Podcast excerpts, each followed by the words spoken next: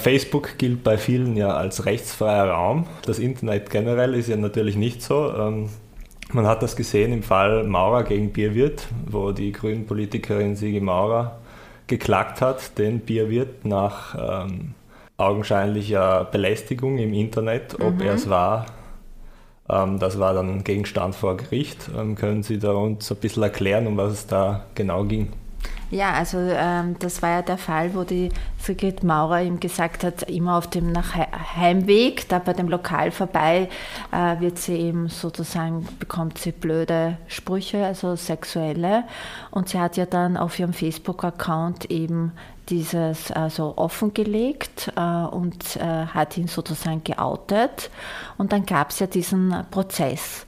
Und in erster Instanz, äh, also er hat sie ja dann geklagt wegen übler Nachrede. Mhm. Äh, sie hat gesagt, also hat versucht, den Wahrheitsbeweis anzutreten, weil ich kann ja dann sagen, nein, der hat das wirklich gemacht äh, und mich sozusagen frei beweisen. Und das Erstgericht hat noch gesagt, nein, dieser Wahrheitsbeweis ist ihr nicht gelungen und hat sie verurteilt. Der nur, nur dazu war muss man sagen, ja, das war ja, äh, er hat gesagt, nein, die Nachrichten habe ich nicht geschrieben. Das ist, äh, muss äh, möglicherweise ein Gast gewesen sein von meinem Computer, der im Lokal gestanden ist. Ja. Jetzt ist es aber so, wir wissen doch alle, dass wenn wir einen Autoschlüssel stecken lassen, haften wir auch sozusagen für die Schwarzfahrt und äh, die wir ermöglicht haben. Und es ist ja auch so, dass wenn ich äh, äh, technische Mittel habe, habe ich natürlich auch sicherzustellen, dass die nicht re rechtswidrig verwendet werden können. Und äh, es gab ja dann auch, also sie wurde verurteilt, eben weil sie nicht nachweisen konnte, dass es nicht war. Ja? So. Und da hat aber dann auch das Instanzgericht gesagt, äh, das ist zu streng vom Erstgericht gewesen. Ja, also wie kann man beweisen, dass es jemand wirklich war und nicht ein anderer? Ja, also man ist quasi für seinen eigenen äh, Computer, verantwortlich. Computer verantwortlich. Ja, also sie konnte äh, sozusagen, dass wenn das Gericht sagt, beweist, dass er es war äh, und nicht doch ein anderer hätte sein können, ja, wie soll ja das gelingen? Ja. Und äh, so ging das ja wieder ans Erstgericht zurück und da hat er aber dann überraschenderweise seine Klage zurückgezogen. Mittlerweile gab es jetzt äh, ein zweites Urteil, weil sie hat ihn ja auch als Arschloch tituliert und da kam ihm jetzt die Entscheidung, das ist von der Meinungsfreiheit gedeckt. Die Geschichte war die, er hat es dann eben zurückgezogen, seine Klage und sie wurde auch eben, äh, wurde eben jetzt gesagt, Arschloch ist von der Meinungsfreiheit gedeckt. Mittlerweile haben wir ja viele andere Geschichten ja auch rund um Politiker, die sozusagen äh, gegen Bürger, gegen äh, vorgehen, gegen Privatpersonen. Also mittlerweile äh, ist es ja so, dass auch Politiker immer mehr eine dünne Haut zu haben scheinen.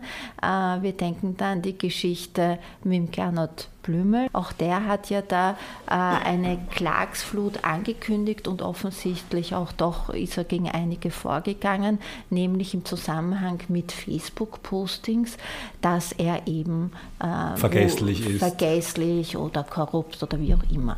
In äh, dem Zusammenhang äh, sei, also dass er korrupt sei, in dem Zusammenhang muss man natürlich schon auch sagen, wir haben ja einen Untersuchungsausschuss mit dem Titel äh, zum äh, Erforschen, ob die Regierung käuflich ist. Ja?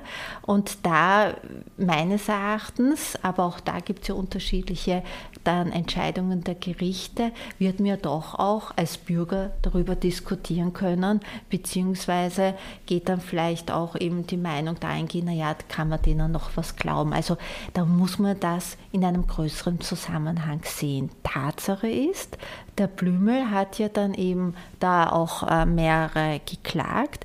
Dem wurde auch durchaus teils beim äh, Straflandesgericht der Medien zufolge, äh, kam es auch zu einer Verurteilung. Interessanterweise parallel hat er ja beim Handelsgericht Wien versucht, eine einstweilige Verfügung, also hat zu erlassen gegen jemanden, der das zu unterlassen hat, eben er sei bestechlich oder korrupt.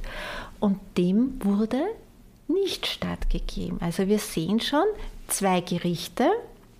Grundsätzlich ist ja ein Zivilgericht nicht an eine Entscheidung von einem Strafgericht gebunden. Ja, also das Strafgericht, selber Sachverhalt, sagte, ja, der hätte nicht sagen dürfen, dass der, was auch immer da der Vorwurf war genau, korrupt bestechlich sei, ist ein Straftatbestand, es kommt zu einer Verurteilung. Man muss halt nur dann schauen, ob das auch rechtskräftig ist. Das entzieht sich jetzt meiner Kenntnis. Und ein anderes Gericht zeitgleich sagt, na, also eine einstweilige Verfügung gegen diesen Menschen, der das gepostet hat, also dass der das zu unterlassen hat, bekommst du nicht, weil das ist ihm von der Meinungsfreiheit gedeckt. Das muss man in einem größeren Ganzen sehen. Und jetzt muss man natürlich äh, sagen, grundsätzlich ist ja für, bei Strafsachen die Latte ja höher. Da geht es ja immerhin um eine Geldstrafe oder könnte auch sogar eine Freiheitsstrafe. Mhm. Und das Zivilrecht hat doch ein recht ungewöhnlicher Weg gesagt, obwohl es eine strafrechtliche Verurteilung gibt, sagen wir nein, du kriegst nicht die einstweilige Verfügung. Dabei ist ja eine einstweilige Verfügung ist ein sogenanntes Schnellverfahren, das ja die Schwelle, um eine einstweilige Verfügung zu erlangen, eher niedrig angesetzt. Ja. Heißt äh, quasi, haben dann die Gerichte widersprüchlich entschieden eigentlich in ja. diesem Fall? Ja. Und da muss man jetzt abwarten, ja, weil auch bei der Maurer war es doch auch so, dass die Instanz gesagt hat, äh, nein, äh, das geht ans Gericht zurück, ja, weil ähm, das Gericht muss sich damit auseinandersetzen, wirklich mit dem vorbringen, äh, dass äh, bitte jeder doch dafür haftet, für seinen Computer, für sein Werkzeug.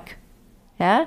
Das heißt, wir sehen schon, die Instanzen oder auch sogar Gerichte erster Instanz, aber unterschiedlicher Ordnung, Zivil, Strafgericht, mhm. entscheiden ganz unterschiedlich. Generell ist zu sagen, dass ein Politiker gerade in einem politischen Spannungsfeld oder wo es, so wie heute, wo sehr, heutzutage, wo sehr viele Unsicherheiten sind, sich weitaus mehr zu gefallen lassen hat als ein Privater.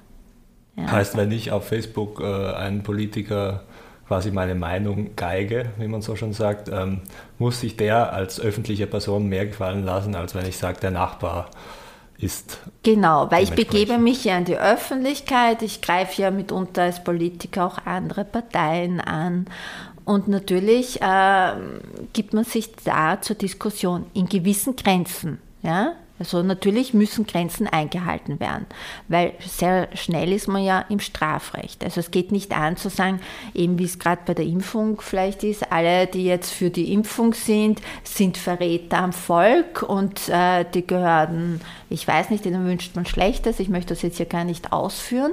Da sind wir voll im Strafrecht. Ja. Das ist äh, mitunter auch sogar eine Aufforderung, eine Verhetzung. Ich äh, äh, fordere eine größere Volksgruppe auf, gegen einen Menschen vorzugehen. Ich bringe Unruhe. Ich stifte zu einer Straftat an. Ja, der gehört ja gehängt. Das ist zu viel. Ja? Aber zu sagen, der weiß ja nicht, von was er redet oder der ist inkompetent oder arrogant oder äh, dem kann man nichts glauben, das ist alles von grundsätzlich von der Meinungsfreiheit gedeckt. Ja? Das ist jetzt gegen eine Person. Wie schaut es aus, wenn ich gegen eine ganze, wie gesagt, Gruppe ähm, hetze, sagen wir mal. ja, das gibt es auch. Ich kann natürlich auch ein, ein Kollektiv, da sind wir eben auch, wie ich es eben formuliere, bin ich entweder in der Meinungsfreiheit oder eben ich, äh, alle, alle Geimpften können, ich weiß nicht, äh, quatscht oder irgendwas. Da, oder auch ungeimpft, es ist ja da auch eher, alle Ungeimpften sind, was weiß ich, eine Gefahr für unsere Gesellschaft, die gehören weggesperrt oder die gehörten ja gleich in die Psychiatrie und eingesperrt. Äh, da sind wir dann schon noch bei einer gewissen Grenze überschreiten. Also wenn ich vor allem das dann verbinde mit einem Aufruf, was denn für Aktionen gegen die zu setzen wären. Und ich als Einzelperson kann dann dagegen klagen auch. Auch wenn es gegen die ganze Gruppe geht. Äh, Sagen wir, ich bin ungeimpft oder ich bin geimpft, ich fühle mich äh, beleidigt und, und ich klage dann wegen diesem Posting. Äh, wie, äh, wenn Sie jetzt sagen, als Einzelner, ja, wenn Sie irgendwo sozusagen definierbar sind, ja, dann kann man schon sagen, das geht gegen Sie. Ansonsten äh, wird man natürlich sich was anderes, also wenn es jetzt ein Kollektiv ist, eine Partei etc., dann kann die Partei als solches was dagegen machen. Aber natürlich kann man, ist ja das meistens verbunden mit äh, eben das ist eine Verhetzung und das ist ein Straftatbestand, mhm. der ja gegen die Allgemeinheit ist. Und da kann ich zum Beispiel natürlich eine Anzeige bei der Staatsanwaltschaft machen und sagen, ich bin davon auch betroffen. Ja? Beziehungsweise, ja, es ist immer, ob ich sozusagen als ich selbst bin das Opfer, ja, der Adressat, ja. oder ich sage, der macht generell gegen eine ganze Volksgruppe eine Verhetzung dann ist das ein Straftatbestand, natürlich, ja. Bei, bei, bei den Einzelpersonen, beim Blümel zum Beispiel oder der Nehammer, äh, wäre das eine üble Nachrede gewesen? Na, bei der Nehammer, da müssen wir ja den Fall, wie, äh, das ist ja noch sozusagen ja nicht abgeschlossen. Nehammer war ja die Geschichte, es geht ja um die Frau Ge vom genau, Nehammer. Da kann man natürlich sagen, gut, sie ist ja keine Politikerin, okay, da ist wieder ein anderer Maßstab, sie ist eben die Ehefrau eines Politikers. Und da war ja das Posting, äh, dass sie äh, für die Hygiene Austria gearbeitet hat hätte und dass da eben Geld geflossen sei. Hintergrund, wir erinnern uns, Hygiene Austria hatte ja das Thema, dass sie auf den Masken äh, gedruckt hatten, Made in Austria. Dann hat sich herausgestellt, dass doch ein größerer Teil oder wie viel auch immer im Ausland in, Kino, in China produziert worden ist und äh, natürlich Made in Austria, äh, was erweckt das beim Konsumenten? Besondere ja. Qualität, Verlässlichkeit und das war nicht der Fall. Ja? Äh, also es wurde sozusagen mit diesem Posting suggeriert, aha, schaut, die Frau von einem Politiker arbeitet in diesem Unternehmen, ja, die ja äh, nicht ganz, also die nicht gut beleugnet jetzt mehr sind und da wird schon Geld geflossen sein. Also es ist nicht gestanden, sie persönlich hätte das Geld gekriegt, sondern allgemeiner hat da schon der Rubel geflossen. Ja. So, äh, Jetzt hat die Frau äh, Katharina Nehammer gesagt, also nein, das, das reicht, das äh, äh, brauche ich mir nicht gefallen lassen. Ich gehe da äh, mit eben anwaltlichen Aufforderungsschreiben vor, also zuerst gegen den ersten, der es gepostet hat. Das war anscheinend der Kärntner Pensionist. Mit dem hat sie sich verglichen und dann aber auch noch diese Postings verteilen sich ja im Internet rasend schnell. Der hat das, äh, ist zigfach geteilt worden gegen alle anderen auch. Ja? Und die haben dann alle ein Schreiben gekriegt mit, sie zahlen 3500 und dann zahlen sie noch 900 Euro für das anwaltliche Schreiben. Heißt nicht nur der seine Meinung äußert oder der quasi seine Beleidigung äußert, sondern auch alle, die es noch weiter verbreiten, sind da angreifbar rechtlich. Genau. Ja, also Sie müssen sich so verinnerlichen, wenn Sie einen Facebook-Account betreiben ja, oder Instagram oder was auch immer, Sie sind Medienbetreiber. Ja? Also Sie sind, Sie haften für Ihren Inhalt. Das heißt, wenn Sie etwas weiter teilen, schauen Sie wirklich die Quelle sich an. Und natürlich, umso bekannter und umso seriöser ein Medium ist, ja, umso weniger laufen es Gefahr, dass eine Fake-Nachricht verbreiten, weil diese Fake News, die äh, triggern ja sehr. Also es kam mir immer ja. wieder hervor, nein, das stimmt gar nicht, da waren das mit den Ausländern, da waren keine Ausländer beteiligt und, und, und. Und das ist natürlich oft geneigt, wirklich einen äh, Bürger in Aufregung zu bringen. Deshalb umso verlässlicher sie selbst checken die Nachricht. Also nicht einfach, wenn man irgendwo ist in der U-Bahn auf der Toilette sitzt, einfach weiterliken und sagen, das regt mich gerade auf. Weil wenn das falsch ist, haften sie. Sie sind ein Medienbetreiber. Das heißt, sie können sowohl auch nach dem Mediengesetz haftbar gemacht werden. Ja? Sie können eben auf Unterlassung geklagt werden, wenn sich das als Fake-Nachricht herausstellt. Und in diesem Fall wurde dieses Posting von diesem Pensionisten x-fach weitergeleitet. Also geleitet äh, und jetzt ist äh, dann werden alle die angeschrieben, können grundsätzlich mal angeschrieben werden. Ja? Dann flattert die Anwaltspost. So was droht ihm da? Also 100 äh, Mindeststrafe bis 40.000 maximal. Dann gibt es auch sogar noch weiter drüber, wenn es wirklich dieses Posting mit schwerwiegenden Folgen verbunden ist. Ja? Und das war natürlich für die Leute ein Schock. Äh, die Nehammer hat dann gesagt, gut, also die, die wirklich am Existenzminimum sind, dass sie gewählt, hat man dann den Medien äh, vernommen, dass sie das nicht so betreibt oder dass sie da äh, eben sozusagen Güte zeigt mhm. ja, und Nachsicht. Die Frage ist nur in dem Zusammenhang, ja, weil ist das jetzt wirklich, wir müssen unterscheiden, ganz wichtig, Meinungsfreiheit, Werturteil, also was ist Meinung? Ich sage ihm mein persönliches Empfinden, ist mir unsympathisch, Besserwisser, das ist Meinungsfreiheit, ja? Und Tatsachen, ja? eine Tatsachenbehauptung. Und hier sehen wir, die Behauptung eben oder das Posting hat bei Hygiene Austria gearbeitet, ist eine Tatsache. Ja, das ist nicht nur Meinung, sondern die kann man überprüfen im Kern. Ja, also gibt es da ein Angestelltenverhältnis, gibt es da irgendwie ein Auftragsverhältnis, das ist ja überprüfbar. Und das wäre dann nicht rechtswidrig, wenn das stimmen würde. Mhm.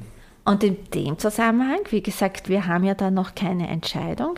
Mit dem Kärntner Pensionisten dürfte es einen Vergleich gegeben haben. Aber jetzt für die anderen.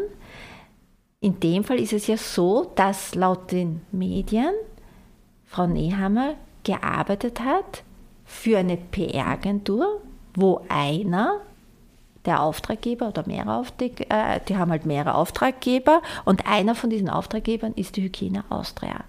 Und der Chef der PR-Agentur hat aber gesagt, Frau Nehammer war aber nicht in diesen Auftrag involviert. Mhm. Das heißt, sie war zwar in der Agentur, aber halt nicht für Hygiene Austria beschäftigt. Nun, bei Gericht wird man sich wohl anschauen, Stimmt das? Weil sonst, es steht ja nur im Posting, hat gearbeitet. Also es könnte schon auch eine PR-Agentur sein, mhm. wo sie die PR dann macht. Dann würde es ja grundsätzlich stimmen und wäre nicht rechtswidrig. Ja? Und natürlich würden wir sagen, na hallo, da würde ja, würden Sie Zuhörer ja auch sagen, jetzt schauen wir uns doch an die Größe der Agentur. Weil wenn das eine kleinere Agentur ist, wie glaubhaft oder kann das sein, dass sie wirklich gar nichts von dem Auftrag mitgekriegt hat. Und das dann zu beurteilen, wird einem Gericht obliegen. Ja, ob man dann sagt, okay, die Agenturstruktur war so, dass sie wirklich, dass man sagen kann, es stimmt nicht, dass sie für China Austria gearbeitet hätte. Ja?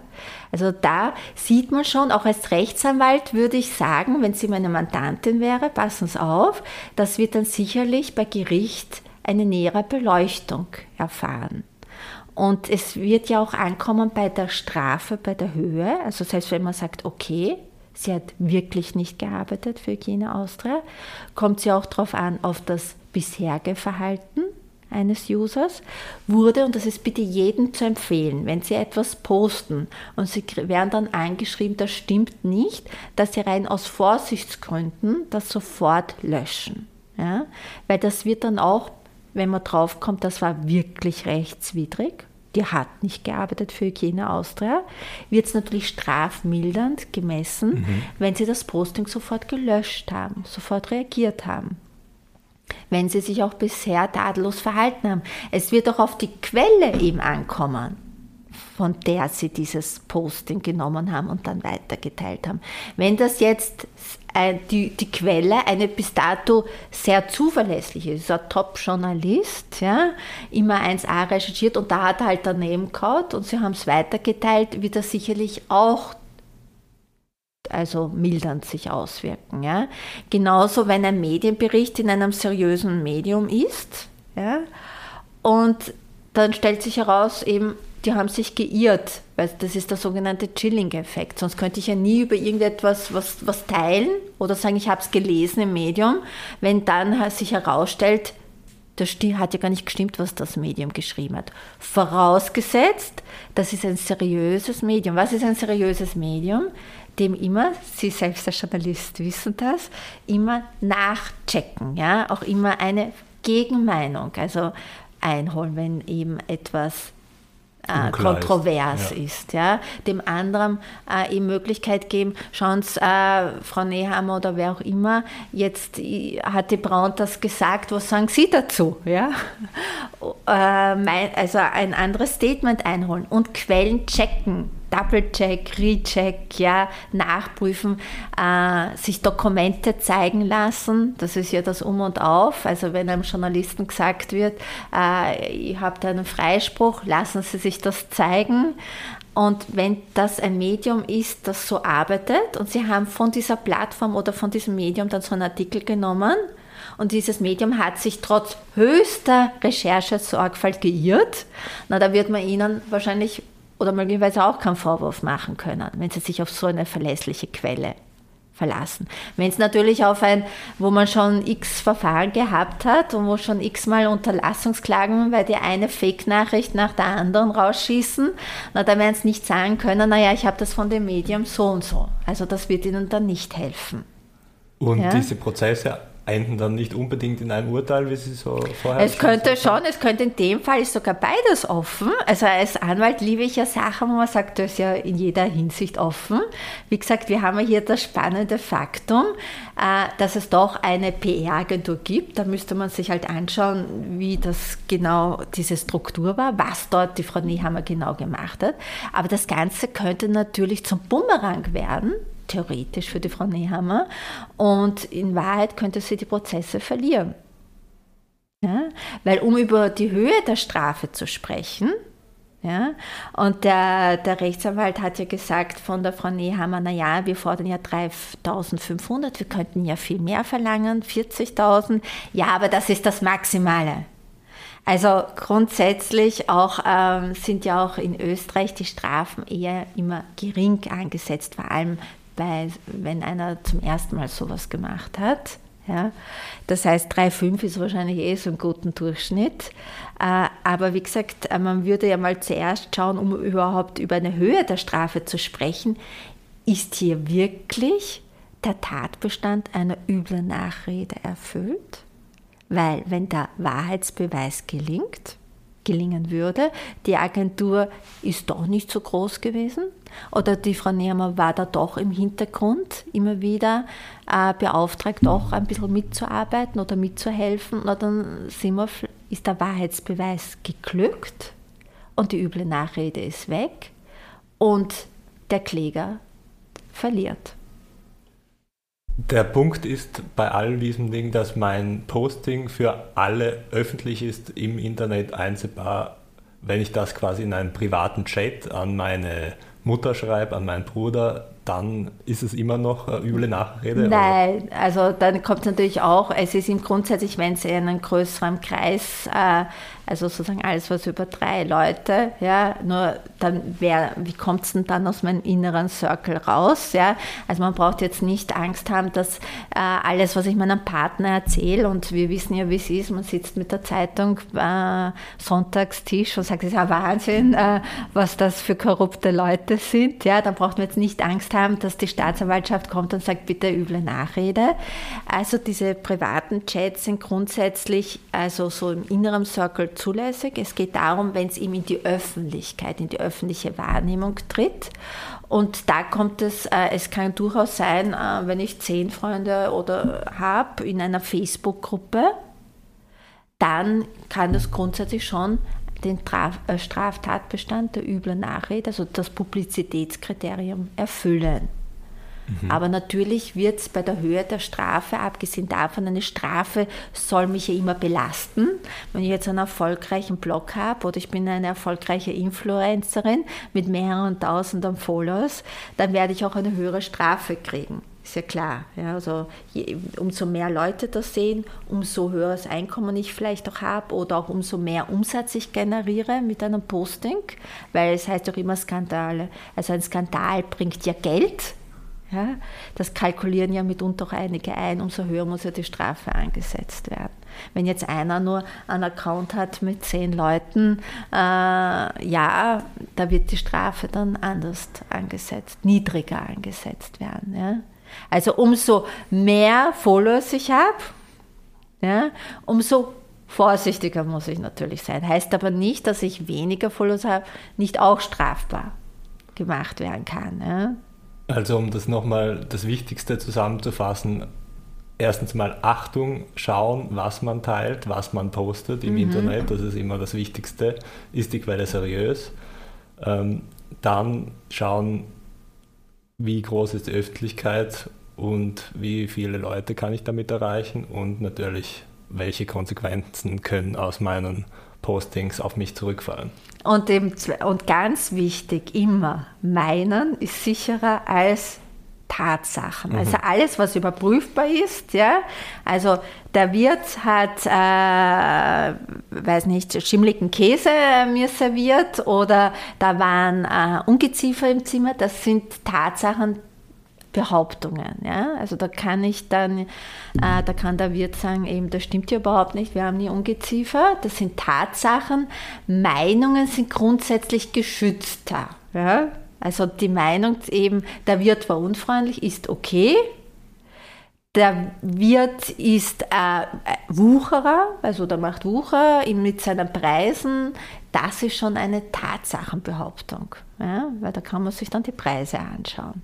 Aber wenn ich dann ein Foto habe von den Ungeziefern, von dem schimmligen Käse, dann ist wieder. Genau, also wenn eine Tatsachenbehauptung, dann sind wir wieder im, äh, dann versetzen Sie sich in die Situation sozusagen als Richter. Der Richter würde sagen, jetzt zeigen Sie mir doch oder die Belege dieser Tatsachen. Und wenn Sie diese haben, na, dann können Sie auch eine Tatsachenbehauptung machen.